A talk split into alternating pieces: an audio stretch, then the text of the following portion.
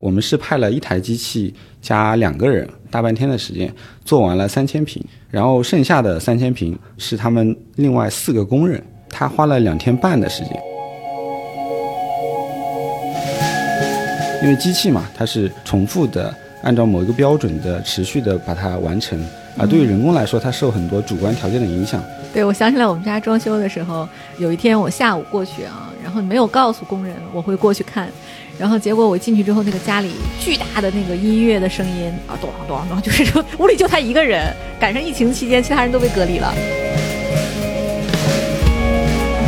机器人施工它是一个标准化的作业过程，譬如说我要抓一块砖，我可能就能适应这个某一个尺寸的砖，但实际上你家里铺砖的时候，它人工是要去裁的，机器就很难适应了。所以我们从来不会提说机器完全替代人，基本上还是处于人机协作的这样一个状态。对，就是机器把最枯燥的、嗯，危险的工作都做了。包括我们现在说的商探啊。其实建筑场景嘛，对于整个环境啊、社会，首先它里面很脏，每次出来都带了很多的粉尘啊之类的。因为人工，我不可能时时刻刻我背一个吸尘器跟在我后面，一边打磨一边吸。但是机器可以的，它可以集成到整个工具上去完成这些。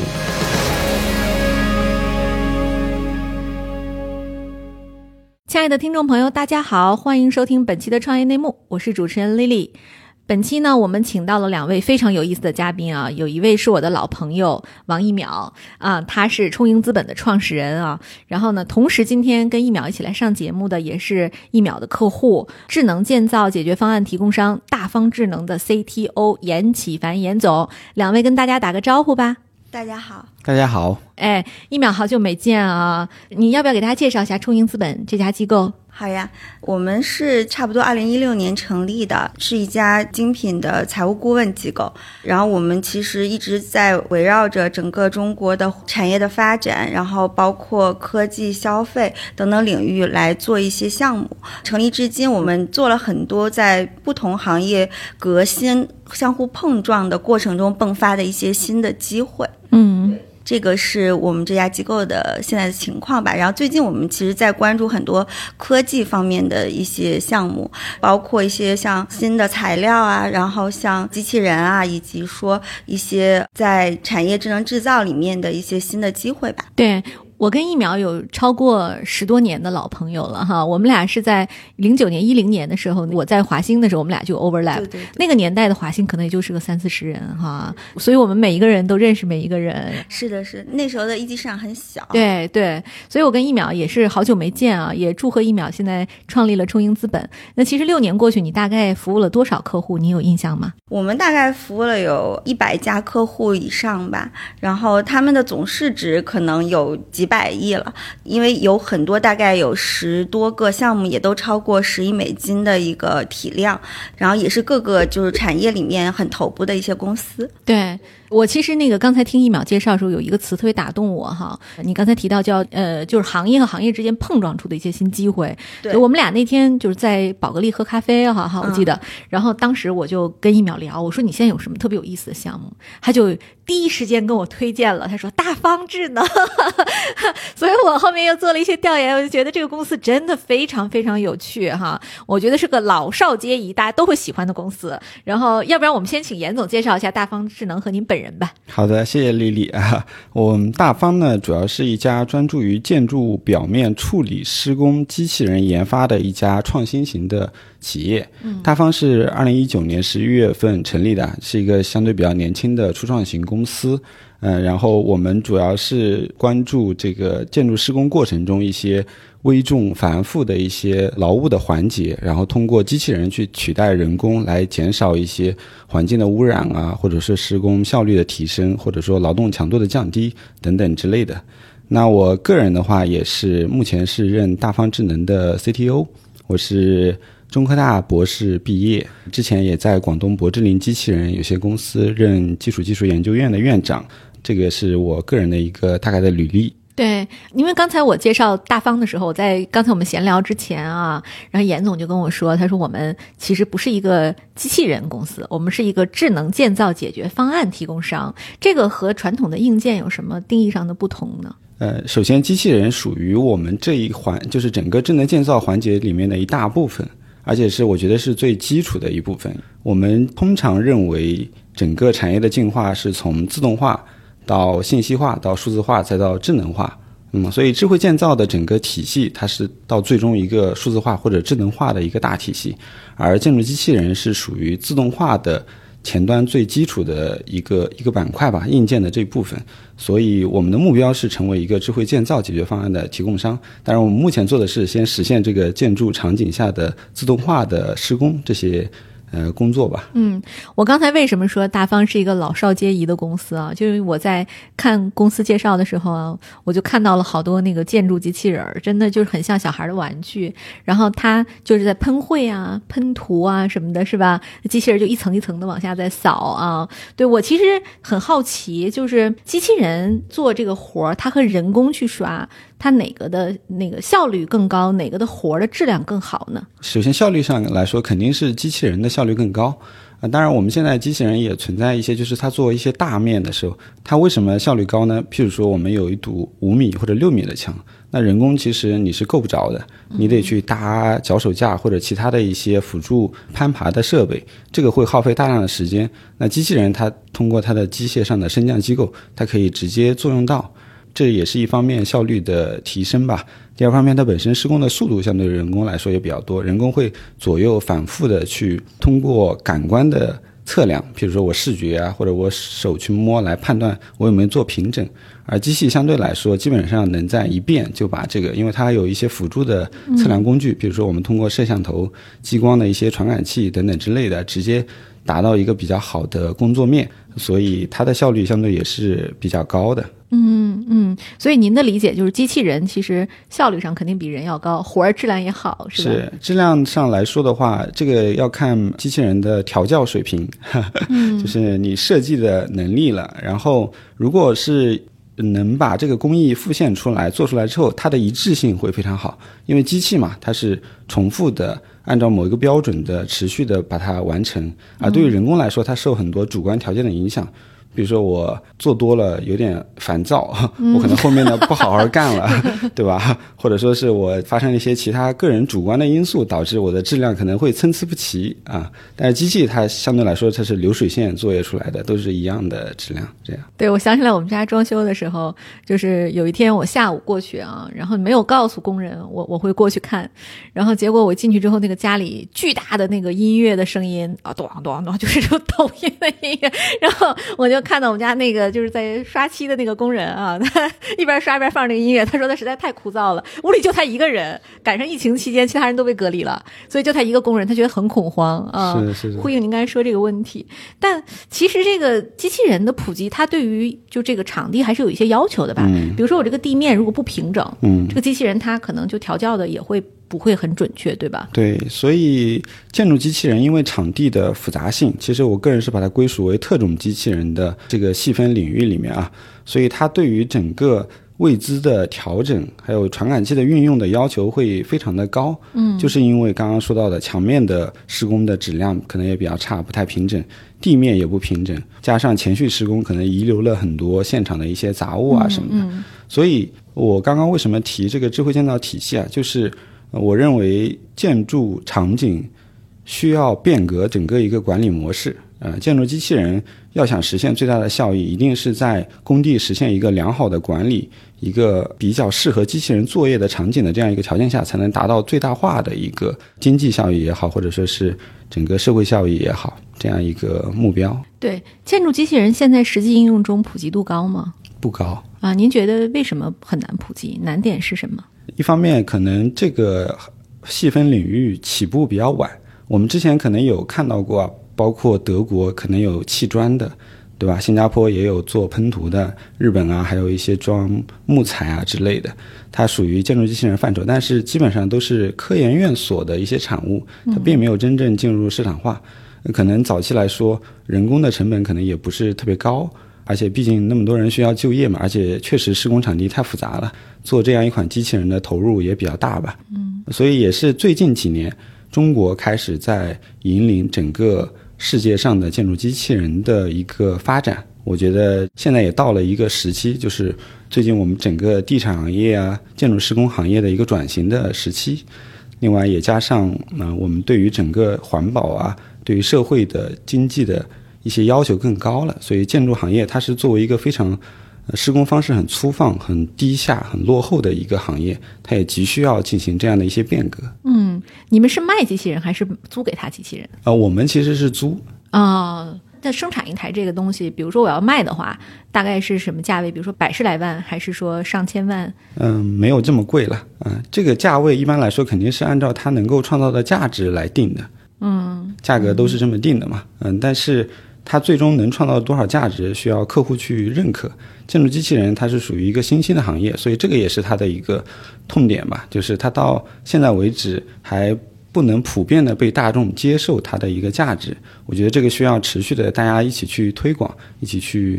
来验证它的一个价值，最终我们可以给它定出它的整个一个价位。嗯对，所以说就是您现在用的还是一个叫融资租赁的解决方案，还是对对吧？对啊是对我们自己来研发机器人，我告诉你怎么去弄，我可能有工人来帮你操作啊。我们其实知道啊，就我在做大方这一期节目之前，当然这个一秒跟我就是非常隆重的介绍他现在在服务的这家公司啊，对，然后就是我们也认真的看了大方的网站，就是大方现在其实是有三款主要的产品啊，分为六米作业、高空作业还有悬挂作业这三个机器人。你们为什么主打这三个应用场景呢？这个选择是相对比较简单啊。第一个就是做那种住宅的小户型的，它对于机器人的体积啊，对于它的智能化程度要求非常高，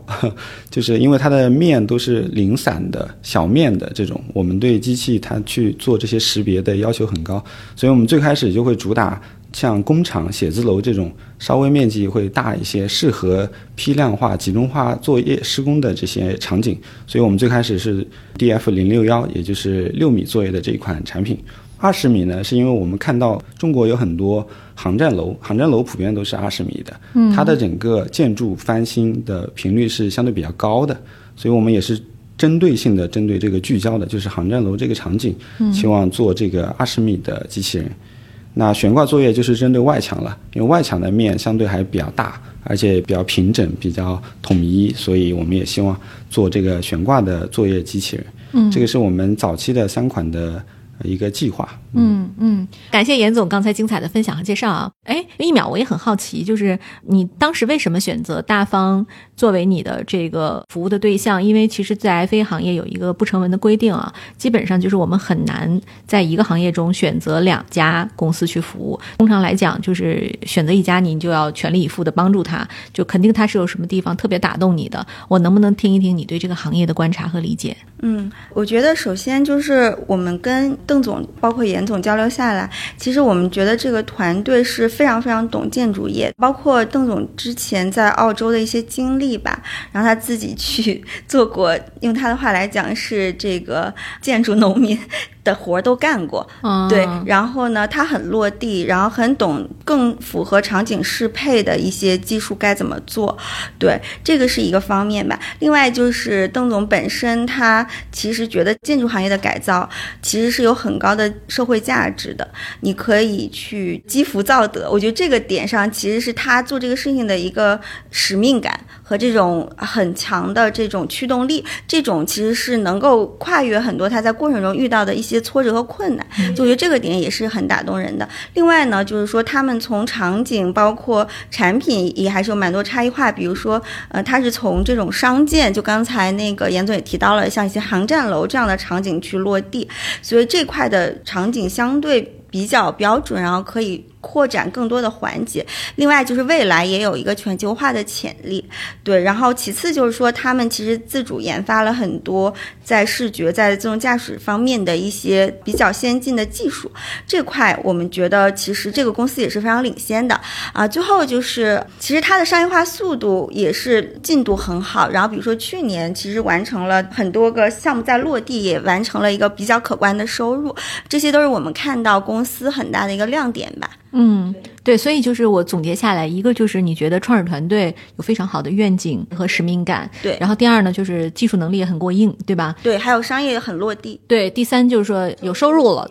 对，这其实对于投资人来讲是非常好的几个信号哈。对，大家可能刚才就听那个严总介绍的时候，非常轻描淡写的提了一句，就是他的经历。我们今天就是要不要就请严总再来讲一讲？因为我知道他是近代力学系的博士啊，中科大博士，这四个字儿我都认识，都不知道干啥。要不你给我们讲讲什么叫近代力学？力学的发展其实就是从最早的啊，像阿基米德开始啊，然后到牛顿集大成，就是我们所谓的传统力学，就是到宏观的低速的场景嘛。然后再往后呢，就到啊量子的那一部分了，就微观的。就 Sheldon 研究的那个，对吧？对，是 爱因斯坦他们搞的，就是呃微观的高速的。所以我这个近代力学就是讲的是经典力学，我们研究固体。流体和材料这种宏观的低速场景下的它的一些物理性质，嗯，然后后面的量子力学就不在我个人的研究范围抽里面，但我非常感兴趣，倒是。嗯，对，我就没太听懂，但是意思就是说，呃，这个事儿干学完了可以造机器人儿，是不是？呃，理论上万事万物都有力学，所以我们老是。夸自己什么都能干，所以你看看这个博士哈，到底研究的还是很深入的。所以今天大家在看这种，尤其像中国现在的这个状态，很多人都急着去挣快钱，或者去做直播电商什么的啊。但其实真正的这个有价值的科学研究，对于这个社会的价值也会更大。所以这里边大家看看严总的经历啊，也可以鼓励自己的孩子一定要认真的读书啊，不要着急去赚钱。对，其实我知道严总在一毕业的时候。其实是进入了江苏省的产业技术研究院工作的，但是后来呢，其实您又去了碧桂园旗下的那个广东博智林机器人公司嘛。那我就想问问您，当时是什么契机促使您离开了这样稳定的工作呢？嗯，其实江苏省产业技术研究院它是一个民办公助的这样一个模式，学的是那个德国弗兰霍夫的一个新型的产业模式，包括它里面的这些。孵化的院所啊，也是一个有着民办公司头衔的这样一家公司。当时也是按照项目经理制来运作的。就如果这个项目经理 OK，会给他配团队、配一些资金，然后去助他孵化成这样一个企业，把产学研结合起来，把这些学校积累的一些沉淀的成果全都产业化，把它释放出来。当时在这个体系里面的话，其实还是非常有收获的。讲实话，我觉得江苏省。搞的这种创新的模式，对于整个呃江苏的一个科技发展是起了非常大的促进的作用的。我个人还是非常认可这种模式的。啊，后来的话也是因为个人的发展的一些原因吧，才决定离开这边，去到碧桂园博智林去继续实现我估计是未来下半生的一个呃方向吧，建筑机器人这个方向。嗯，建筑机器人和扫地机器人在难度上有什么不同？嗯，扫地机器人相对就简单好多了，其实啊。嗯，但因为扫地机器人老也扫不到啊，对吧？它好多地方它都都会有死角，它都进不去，对吧？对，它肯定是有痛点的嘛，但它能覆盖百分之，譬如说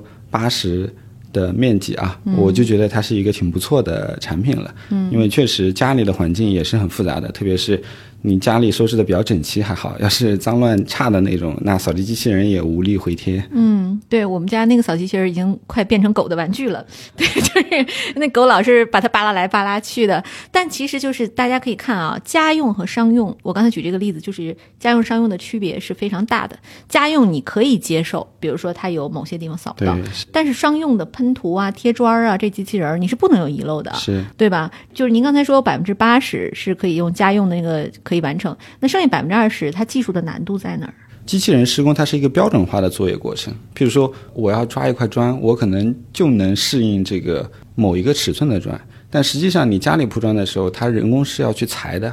啊，譬如说你边角一些小的地方，我得把砖裁开，我把它铺上去。对对。那这种机器就很难适应了，所以机器现在暂时是完成不了百分百工作，所以我们从来不会提说机器完全替代人。基本上还是处于人机协作的这样一个状态。对，就是机器把最枯燥的、嗯，危险的工作都做了，然后人去查缺补漏，对吧？啊，哎，这是一个非常好的一个一个愿景哈。您为什么选择做这个建筑机器人方向？你们家里人是有人在建筑行业工作吗？对，其实我相信，可能很多人家里或多或少都有亲戚是从事建筑行业的，因为建筑行业占了我们国内 GDP 的五分之一，是一个非常最大的一个行业了。所以也是从小就有很多叔叔伯伯啊之类的，他们是在建筑工地上去做工作的，也是看到呃非常的累，非常的苦，真的是就是嗯，当时听说这个碧桂园开始做建筑机器人的时候，就义无反顾的投入进来，也是想改变一下这个行业吧，为自己为它贡献一点自己的力量。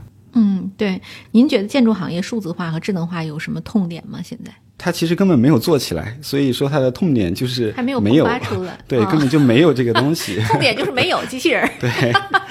刚刚我们也说了，机器人是自动化的一环，数字化、智能化是再往后的高级阶段，所以我们也会现在也会做 BIM 数字化的一些工作，也会做机器人的工作。那里面的整个管理模式需要变革，整个施工方式也需要去创新。嗯，所以它这个痛点海了去了，只能说嗯。对，就是只能是说，我们现在是这个行业的一个引领者之一，就是我们来一起发现痛点，再来不断的去 debug 这个过程，对吧？对我们是起步相对早一点啊，但我们还是认为自己是这个参与者，呃，也不敢号称自己是引领者。我知道您在柏芝林的时候曾经负责过墙纸铺贴机器人从零到一的研发，那要不要您请您给我们讲讲这款机器人诞生的过程？其实当时我们就是依托碧桂园的整个施工体系来选择我们要做什么机器人，同时要去测算做这款机器人它能不能带来足够的经济效益。嗯，然后基于这种背景下，我们当时选了大概有十来款吧。方向，然后墙纸是其中的一部分，因为当时我们需要精装交楼，精装交楼都是带墙纸交付的，所以墙纸的施工在里面是非常重要的一环。嗯，而且我们市面上所有墙纸都是人工去贴的，没有任何机械设备，或者甚至都没有什么辅助设备去。所以当时我们觉得把这一款做出来之后，能够大大的节省人工施工的一个效率和质量。所以当时就我就带着团队从零开始吧，真的是没有任何借鉴，我们就真的天天在工地上看工人师傅怎么贴墙纸，嗯，去墙纸的生产厂家去看，他们有一些自动化设备生产的，但都是非常庞大的嘛，我们要用在室内的这种环境下，需要对它做大量的这种小型化的改造和变革，所以当时也是花了挺长时间把它给最终做出来了，做出来贴的效果也还可以。但后来就遇到痛点，就是墙纸的种类实在太多了。嗯，我刚刚也说过，我们可以适应某几款、某几种，就它花纹没有那么大的，可以对吧？呃它尺寸、包括花纹、包括材质的种类都非常多的。嗯、您家里要是贴过墙纸就知道，他们拿给你选型的时候都是几十本特别厚的册子让你去选。墙纸还有墙布，对，嗯是，所以后面我们能实现，我相信，如果譬如说精装楼能做到标准化，它可以标准的我采用某一种或者某几种的话，我们可以很好的去施工。但是要满足千千万户这种不同的个性化的需求的话，它这个机器人还是呃难度还是挺高的。对对，我觉得墙纸这个活儿，它有点像铺瓷砖。就刚才您举的这个例子，它涉及到就是如果是像我们公司这种啊，比如它是个纯色的墙纸，其实是好贴的，不牵扯那个对缝的问题。但如果是带一定的花纹，它横条条如果对不上，其实就很难。这个对机器学习的要求也很高。对它精度要求很高，对缝这个问题我们可以想办法去解决，花纹我们也可以想办法去解决，但是它只要发生了一点点偏差，你人眼看上去就会觉得很不舒服。嗯，因为人对这种视觉的挑剔要求很高。嗯所以它难点就在于这儿啊、而且墙纸本身它是一个柔性的材料，它不是一个硬质的材料，所以它整个控制是相当困难的，因为它会有变形啊之类的，所以还是蛮有难度的。对，所以后来您加入大方之后，其实选择的方向是以喷涂机器人为主，是不是也是因为考虑到之前有过这样一个一个比较大的坑，所以您想刻意避开它？倒也不是吧，就整个我们也是希望把施工的每一个环节都转化成机器的语言去实现它，这个是大家所有人的愿景。但是可能从创业公司来讲，我们要综合考虑吧。一方面这个施工的难度，第二方面这个施工的面积的大小，对吧？还有就是我们 研发这个机器需要的时间。呃我们可能也不希望拖得太久嘛，呃，我们当然也有情怀，也会去做一些基础的底层的开发，但我们作为初创公司也是要生存的，嗯，所以我们当时选了这个最大的这个，就是关于腻子啊、乳胶漆这一个行业的施工。各位亲爱的小伙伴，你知道吗？除了创业内幕之外，我们还出品了一档英文播客《Evolving for the Next Billion》。由 GGV 纪元资本的管理合伙人童世豪和市场经理 Rita 杨主持。如果你对东南亚、印度、美国等海外市场感兴趣，欢迎收听来自当地头部创业公司 GVC 的声音。收听及订阅，您可以在我们节目顶端找到 GGV 的小馆，点击进入就能看到我们出品的这档节目了。欢迎喜欢收听英文播客的小伙伴点击订阅哟。我就想问问您，比如说，呃，你有没有什么实际的例子？比如在一个写字楼，或者是您操作过的一个大的物业里边，然后用人工和用机器人，它成本会节约大概多少？不太好拿出一个特别详细的数据啊，但是我可以给你讲一个故事，就是我们的第一家客户叫大成精密，是锂电行业的一个客户。当时他们是从深圳搬到那个东莞松山湖，他们在建厂房，有一个六千平的施工面积，就墙面的处理。然后当时也是朋友介绍嘛，说我们可以去试一试。然后对方也很怀疑嘛，因为以前也没有用过这样的设备，嗯，所以他们就找了我们和另外一个施工队，那两边去做这个工程。嗯，他没有把宝都压在我们身上啊。然后我们当时做了，我们是派了一台机器加两个人，它是一个六千平的施工面积，我们大概花了一天不到的时间，大半天的时间做完了三千平，然后剩下的三千平。多一点啊，是他们另外四个工人，人工那个班组去做的，所以他花了两天半的时间。后来大家就发现了，我一台机器加两个工人，我用一天不到时间，我做了三千平。嗯，然后你四个工人，你用了两天半的时间做了这个三千平，所以人比我们多，然后时间比我们也多了很多。所以从这个层面上。对方就特别的感兴趣，希望下次有机会还要跟我们去做合作，所以它的效益是这样，是一个粗浅的表达。嗯，但你说要具体的，它能减少多少人？其实这个是按照不同的户型啊，或者说是那种施工的场景啊，它是会有调整的。嗯，对。您现在大概有多少大型的客户了？我们后面也做了几个，第一个就是我们那个深圳福田的会展中心，嗯，有个四万平的一个停车场是我们施工的。然后后面还有广州地铁站，有它是一百零八万方，呃，当然我们没有全部拿下来，我们拿了其中的一部分。然后还有广州花都的一些工厂的施工，目前这是我们主要在做的一些，嗯，因为我们也是从去年开始才开始做市场化的工程，所以到现在为止，差不多就是这些一些场景吧，在实际的施工。对，哎呀，一秒，我终于理解你刚才说的。对方已经有收入，且有可以预测的收入了。对，这实在是太好了啊！这个数据，对，哎，一秒，你见过他们那个机器人吗？我见过的，但我应该没有见最新的 version，我可能是见的之前的版本。啊，多大那个机器？大概有两米高吧。这个是那个三米的那个墙面的，是吧？因为不是，这是六米的墙面。啊，六米墙面只有两米高，它那个能升降吗？对，它肯定要可折叠的，不然有一些电梯啊、门啊，它过不去了就。对，哎，您您觉得现在就我完全问一小白问题啊，就室内的建筑施工和室外哪个的这个体量更大？对于机器人来说，是室内的量更大一些。譬如说，我们的二次结构层，它是主体框架已经搭起来之后才会做装修，更加大家可以理解的啊。嗯。包括我们的地下车库的一些施工，它也是车库建好了之后开始做一些处理。那室外的主要是包含像我们的外墙的施工，这个是室外；还有就是园林绿建，就是绿化的那一片的施工；还有就是房屋主体没开始的时候混凝土的一些施工，那个是露天的嘛，嗯，所以它算室外，可能也就这几个场景。对。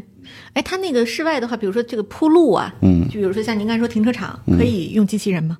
停车场它的混凝土浇筑直接通过规模化的模板就可以做完了。啊，但是它上面在处理的时候，譬如说我们要有时候会做地平漆嘛，嗯临近停车场，它还有地库车位的划线啊、标识的这些啊，这些都是可以用机器人去完成的。啊，对，就是传统建筑和现代技术的一个一个工艺上的结合，对吧？啊，对，非常有意思啊。我那我再问问您，就是说，其实现在咱们大方还是一家早期公司啊，嗯对，是一九年成立的，到现在也不过才三年的时间。就是您觉得一家早期公司和像博智林这种的，就是背靠碧桂园这样的顶级大公司比起来啊，就是大方有什么独特的优势吗？这个问题难到我了。理论上来说，我们不管没啥优势，对。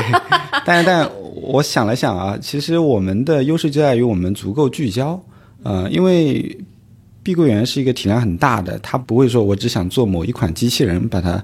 做的好了就结束了，它是想改造整个施工体系的。对，而我们呢，就专注聚焦，我们所有人都是为了一件事情去努力，而且我们是面向的外面的很多客户，所以我们不是只为碧桂园服务嘛，啊，所以就是我们会接纳更多的场景来适应他们，所以在工艺的设计上来说，我们相对来说也会更加的 open 一些。对，您觉得中国的就建筑机器人在世界范围来看属于什么水平的？嗯，我之前也说过啊，就是我觉得现在就是我们起步不是最早的，但是我们现在是在引领着全世界的建筑机器人的发展的方向，嗯。在跑，而且嗯、去年嘛，十三部委也发文了，要大力推进这个智慧建造体系的对，装配式建筑什么的。是的，嗯。嗯，所以其实，在不管是在国家的政策层面上，还是在资本的一些就是偏爱程度上，还是在国内一些人才的聚集上来说，中国的建筑机器人行业，目前我看来应该是领先于全世界其他的区域或者国家的。嗯嗯，对，嗯，这个在欧洲或者像美国，它这种人力成本比较高的国家里，会不会建筑机器人的市场会更大一些？对，其实我们最开始做这件事情的初衷就在于那个 Andy 啊，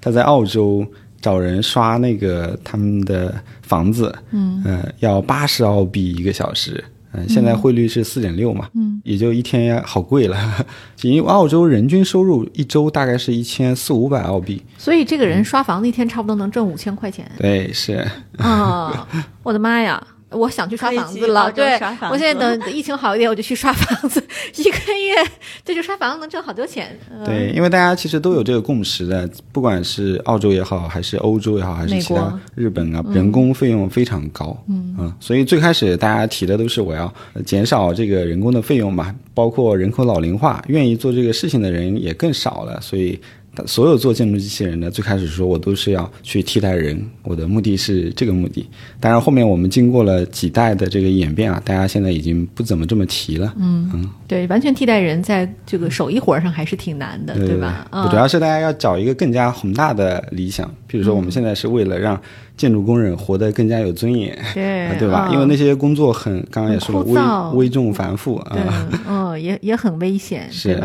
哎，我我们如果说再开开脑洞啊，就未来其实它机器人它喷涂或者是粉刷其实是差不多的，就是我们是不是以后就如果机器人都普及了，我们就在大楼上看不到那种蜘蛛人了，就是给大家擦玻璃的那种非常危险的工作，以后都可以用机器人来替代了，是的嗯，这个是完全可以实现的。其实真的有一家公司去投入做这个事情的话，很快就可以把这个场景给痛点给解决掉。嗯，因为现在都是拿吊篮人工在外面嗯，对，大风就非常危险的。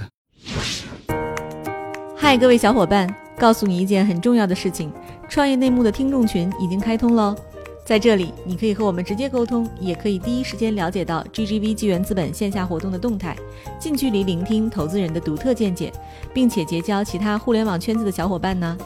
入群，你只需要添加微信公众号 CYNMXZS，我再重复一遍，CYNMXZS。也就是创业内幕小助手的拼音首字母，并在好友请求中标注“创业内幕”。接下来，小助手会帮助你完成入群操作。我们期待你的加入。建筑机器人对 ESG 会有什么影响吗？肯定是有的呀，包括我们现在说的商碳啊，其实建筑场景嘛，对于整个环境啊、社会，它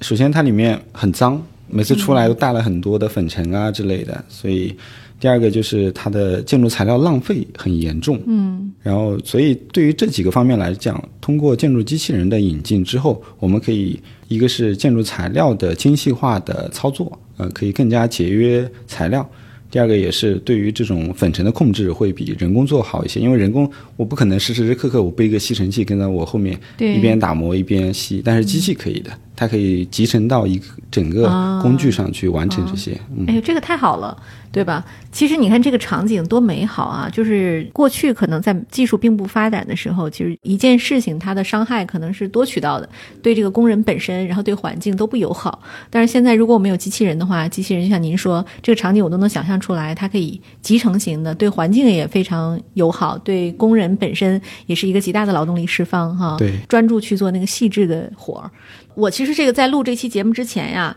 我还当时问过几个朋友啊，我说你们怎么看？就是他们都不是这方面专家啊。我说你们怎么看建筑机器人的未来？然后我其中有一个朋友就 他就哈哈大笑，他说如果这事儿真普及了，我就开一培训班儿、啊，专门培训这个建筑机器人的使用。这就是啊我们的想法。对吧？啊，是，你看这个，我们之前投了一家公司叫农田管家，这好多年了啊啊，他是是做那个无人机撒农药的，啊那飞机还挺大的，因为你想要装载那个农药嘛。然后这个无人机的飞手。一度成为这个非常非常稀缺的资源，嗯，对，所以这个你有没有想过也开一个这样的培训机构？比如说，也许机器人这事儿咱可能，比如做个五分儿，然后呢就再造了一家蓝翔，对吧？也是有可能的。是的，是的，因为这一次的规划中，国家也大力提出嘛，我们要大力支持职校的发展，嗯，要培养更多的技术型的人才，嗯、所以其实对于我们来说，我们也是提供了一个很好的机会，他们有更多的选择，选择来。操作建筑机器人去进行施工，所以因为现在已经很少有年轻人他愿意进工地啊什么的，其实呃有时候感觉蛮呃心痛的，就是很多年轻人去跑去送外卖、送快递这种，呃感觉其实更加重复性的一些劳作，对他个人没有什么特别好的成长啊。嗯所以其实。嗯、如果说是我们未来能够大量的普及建筑机器人，把这部分人他的劳动力释放到更加专业化、精细化的一些实际的操作这种场景下的话，我觉得对于整个国家来说也是非常乐意见到的。那我们会租给那种像小型的工作室吗？会啊，我们的一个很大的客户就是这种装修公司，嗯，因为他是负责给千家万户去做装修的。我们把机器租给他，或者以后卖给他，然后他带着机器他去施工，他有足够的工作面来充分发挥这台机器的价值。对，现在已经有这个产品了，是吧？，对，是呃，那你也会给他配这个，就是呃操作人员，对吗？更多的是做培训，因为装修公司他自己有足够的人手啊。嗯，对，只要告诉他们怎么用就好了。，是的，对，我们的嗯操作门槛没有那么高，就是经过两三天的培训，基本上都能上手啊。嗯，对，哎，您能给我描述一下吗？那个他培训都培训啥？比如说机器人有哪些什么需要禁忌的，还是什么？嗯，对，一个是基本的嘛，维修保养，呃，因为你买台车也得维保嘛，啊，然后第二个就是呃你针对刚刚也说过，每个户型它的高度啊什么都不一样，嗯，你要施工到这个方向上，你要去设置一些参数，在我们提供的 APP 上去做设置，还有它的路径怎么去规划，能达到最高的一个效率，对。哎，。这个您觉得就是培训一个施工队儿，嗯，就是学会使用一个机器人啊，建筑机器人和我这样的小白，嗯，学会一个 Photoshop，你觉得哪个更难？那肯定是 Photoshop 更难，因为我学过 Photoshop。哎呀，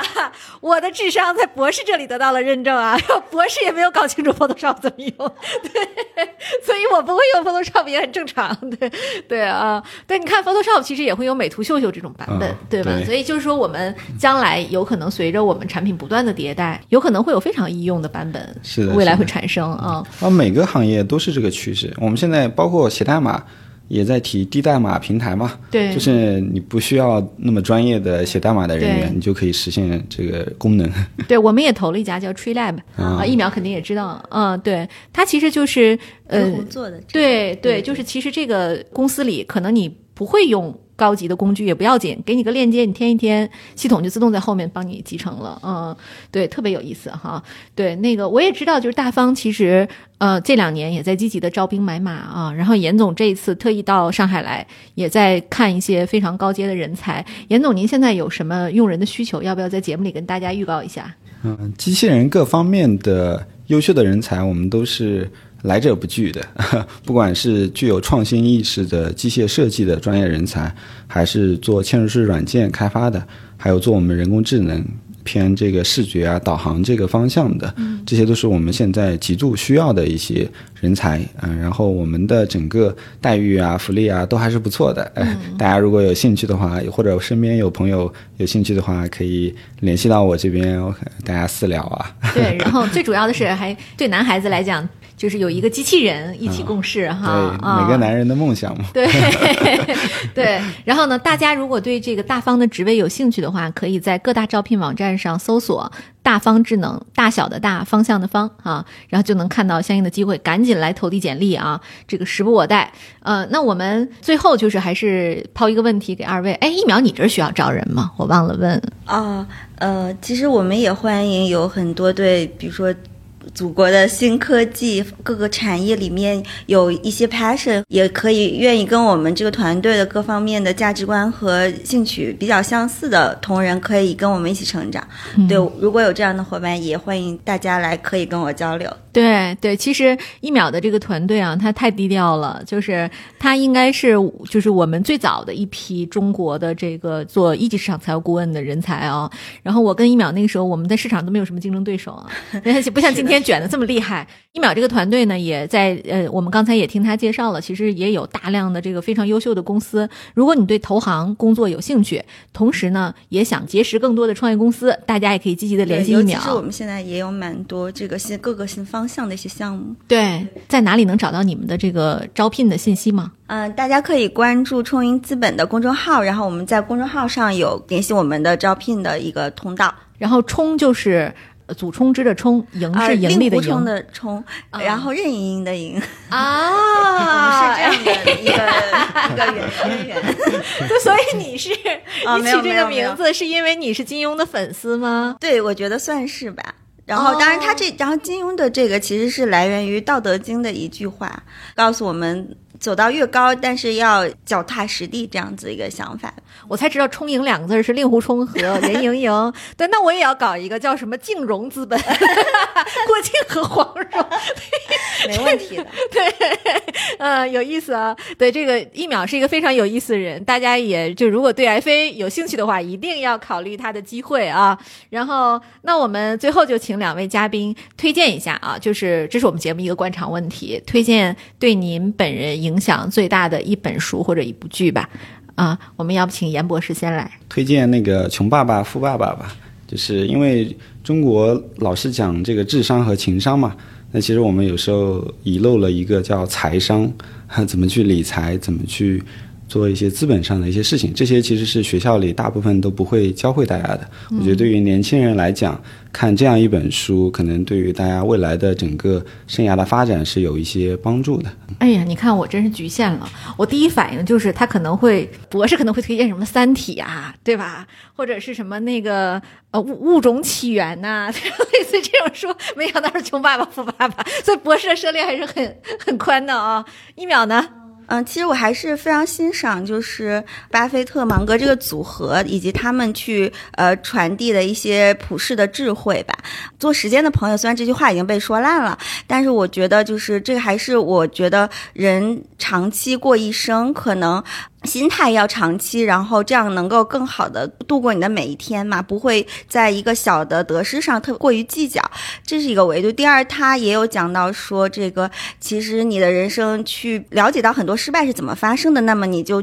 你就可以避免踏入那些失败的坑。那我觉得这种思维其实也是一个很 smart 的思维方式，对，以及说他的一些多元的思维模型，去跨学科的去理解万事万物的第一性原理。那最终，他其实他的整个的对于这个不管是投资还是人生的理解，都到达了一个非常高的高度。他活得很清澈些，活得很简单、纯粹且有很大的收益。他的收益可能就来源于他的财富是一方面，这可能不是目的，这是让你就是实现你智慧的一个结果吧。然后另外就是他的健康和朋友，就这些，我觉得就是他活得很通透的一些对我们很有影响的一些思想吧。我希望能够向这个方向去成为一个智者，去往这个方向上也过好我的人生。嗯。我相信大家肯定都知道巴菲特和芒格啊，我这里也推荐一下吧，就是《穷查理宝典》啊，就是芒格的。